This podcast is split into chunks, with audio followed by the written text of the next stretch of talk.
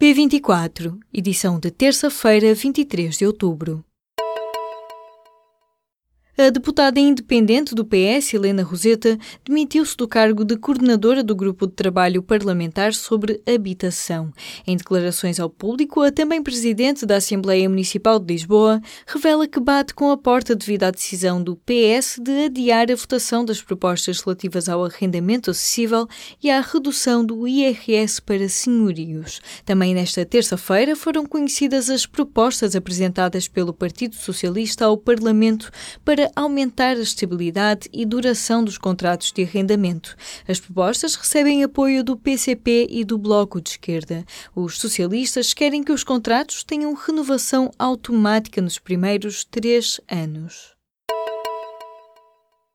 A Comissão Europeia decidiu pela primeira vez na história rejeitar um orçamento de Estado, o de Itália. O chumbo foi anunciado oficialmente pelo Comissário Europeu Valdis Dombrovskis, que diz que o documento vai abertamente contra as regras comunitárias, apesar dos pedidos de Bruxelas. O anúncio foi feito pouco depois de o primeiro-ministro italiano Giuseppe Conte ter afirmado que não há plano B para o orçamento, que inclui aumentos na despesa, reversões de reformas estruturais e redução de impostos. O governo italiano tem agora três semanas para entregar uma nova versão do documento. O presidente da Turquia garante que o jornalista saudita Jamal Khashoggi foi assassinado no consulado da Arábia Saudita em Istambul e que a morte foi planeada.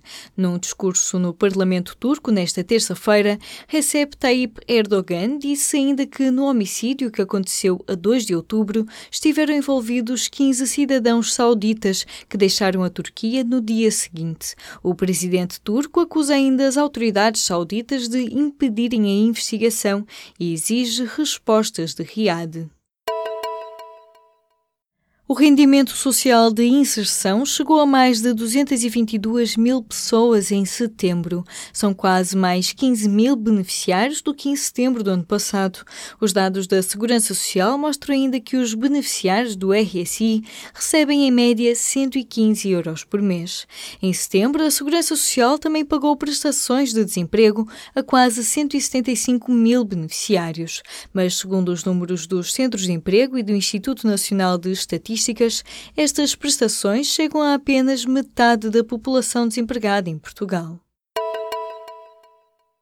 O primeiro-ministro António Costa afirmou nesta terça-feira que o programa Portugal 2020 tem mais 5 mil milhões de euros para investimento. Desse valor, 1 milhão e 700 mil euros só podem ser utilizados por empresas que investam no interior do país, sublinhou o primeiro-ministro na inauguração de uma empresa em Vila Velha de Rodão.